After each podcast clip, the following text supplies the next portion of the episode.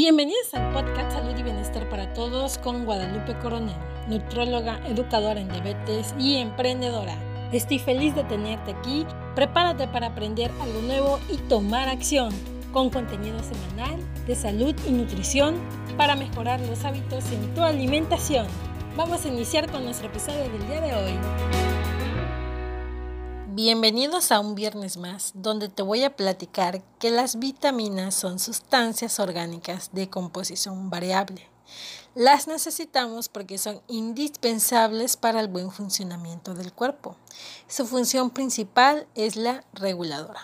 Aportan nutrientes importantes para nuestro organismo y ayudan a prevenir enfermedades. Te comento que no aportan energía, puesto que no se utilizan como combustible. Pero ¿qué crees?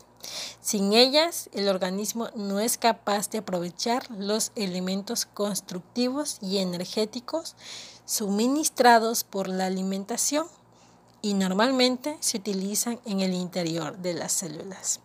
Existen dos tipos de vitaminas. Las liposolubles que las comprenden la vitamina A, la vitamina D, la vitamina E y la vitamina K, que son las que se disuelven en grasas y en aceites. Y vamos a comenzar por comentarte que la vitamina A es necesaria para la vista, la piel, el crecimiento de los huesos y dientes y nos ayuda a reforzar el sistema inmunológico. La encontramos en los alimentos como la leche, el hígado, el pescado, la yema de huevo, las sardinas, el atún en las, en las hojas verdes y en las frutas como el melón, también en las zanahorias, la calabaza y el camote. La vitamina D es necesaria para la absorción adecuada del calcio.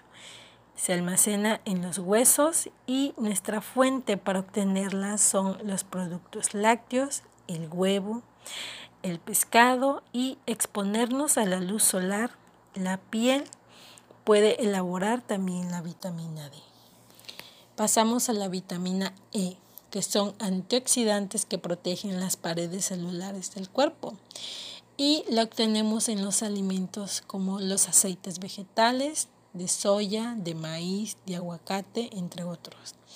En las verduras de hojas verdes y en los productos de grano integral, las nueces y las semillas. Y terminamos con la vitamina K, que son necesarias para un buen, una coagulación de la sangre. Las fuentes para obtenerla son las verduras, como las espinacas, la col, el brócoli y los espárragos.